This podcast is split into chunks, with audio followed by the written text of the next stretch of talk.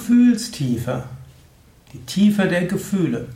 Ein Eintrag im Yoga Vidya Lexikon der Tugenden, Eigenschaften und Fähigkeiten. Gefühlstiefe. Das ist ein interessanter Ausdruck, der heute nicht mehr ganz so viel gebraucht wird wie früher. Der Ausdruck Gefühlstiefe stammt so etwas aus der deutschen Romantik, so um 1800.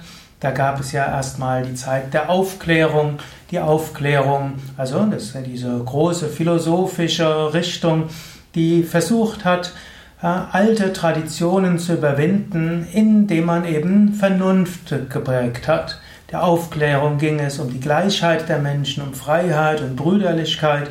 Der Aufklärung ging es darum, mit Aberglauben aufzuheben, ging es darum, religiöse Verfolgung zu überwinden. Der Aufklärung ging es darum, dass alle Menschen auch als Menschen behandelt werden.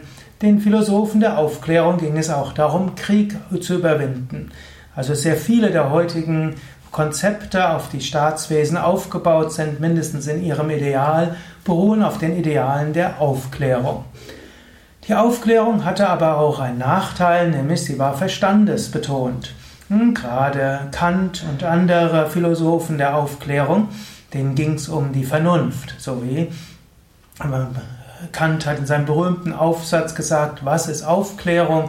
Dort hat er gesagt, Aufklärung ist die Befreiung des Menschen aus der selbstverschuldeten Unmündigkeit, hat gesagt, sapere aude, wage es zu wissen hm, und auch, äh, ich sage, Aufklärung ist die Fähigkeit, sich seines eigenen Verstandes zu bedienen.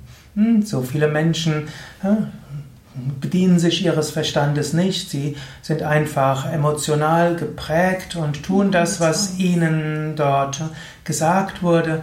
Und da ist es sehr wichtig, dass man lernt, sich seines eigenen Verstandes zu bedienen. Das ist also das Konzept der Aufklärung. Und dort gab es dann eine Gegenbewegung. Die begann mit Jacques Rousseau, der eben gesagt hatte, dass man nicht nur auf die Vernunft hören sollte, sondern dass Emotion wichtig ist, Gefühl wichtig ist, dass die Natur wichtig ist. Rousseau hat auch gesagt, dass das Kind von Natur aus äh, harmonisch ist, dass Menschen von Natur aus gut sind, dass man also nicht die Menschen irgendwo formen muss, sondern Menschen kommen aus sich selbst heraus. Und Rousseau begann auch zu sagen, ja, dass Gefühlstiefe auch wichtig ist. Und auf diesen Grundlagen hat sich dann die sogenannte Romantik entwickelt. Die Romantik, hm, die Dichter wie Eichendorff oder Novalis oder auch Schlegel, Schelling und so weiter, denen ging es darum, dass man Gefühlstiefe entwickelt. Dort wurde eben gesagt, zum einen die alten Traditionen, die sind nicht gut. Zum anderen aber auch die reine Vernunft ist auch nicht gut. Die Ökonomisierung des Lebens, die ja seit dem 16., 17. Jahrhundert begonnen hatte, ist auch nicht gut. Tiefe Gefühle sind wichtig. Und das wurde gerade in der Zeit der Romantik, auch in den Dichtern besonders intensiv dargestellt. Die Gemälde haben eine, drücken eine Gefühlstiefe aus und so weiter.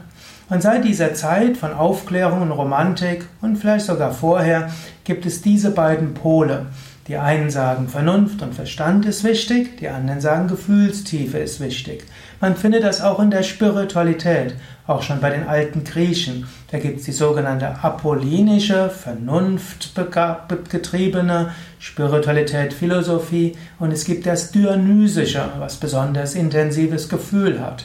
Oder auch in Indien könnte man sagen, Raja Yoga und Vedanta, das ist mehr Vernunft getrieben. Und Bhakti und Tantra ist mehr auf Intensität des Erlebens und Gefühlstiefe aufgebaut. Und so hat, spielt beides eine Rolle. Es gibt manche Menschen, die sind besonders Verstandesmenschen, Vernunftmenschen und die sind wichtig. Und es gibt manche Menschen, die sind mehr Gefühlsmenschen, haben eine besondere Gefühlstiefe. Wenn diese Gefühlstiefe wirklich tief ist und nicht auf der oberflächlichen Emotion hängen bleibt, dann sagt die einem, dann kann die sehr hilfreich sein und tiefe Informationen geben. Angenommen, es ist eine, eine Vernunft, die aber auch tief ist, keine oberflächliche Vernunft, sondern eine Vernunft, die tief nachdenkt, dann ist das auch gut. In diesem Sinne ist es wichtig, dass du überlegst, Gefühlstiefe? Solltest du vielleicht auch deinen Gefühlen mehr Stellenwert geben oder bist du zu emotional? Solltest du die Vernunft etwas weiter ausbauen oder solltest du auch die Vernunft auf eine größere Tiefe setzen? Oder im Umgang mit anderen. Falls jemand anders ist als du, wertschätze sie.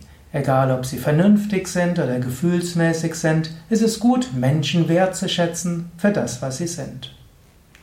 Ja, das waren einige Gedanken zum Thema Gefühlstiefe und auch zu seinem Stellenwert in der Philosophiegeschichte, im menschlichen Zusammenleben, in Philosophie und Religion und Spiritualität. Mehr auch über Romantik, auch Yoga und Romantik und auch über den Stellenwert von Gefühlen in der Romantik, in der Kunst und Spiritualität findest du auf unseren Internetseiten www.yoga-vidya.de. Dort findest du ein Suchfeld. In das Suchfeld kannst du eingeben Romantik oder auch Romantik und Yoga. Du kannst eingeben Gefühle, Gefühlstiefe, Emotionen und vieles mehr. Alles auf www.yoga-vidya.de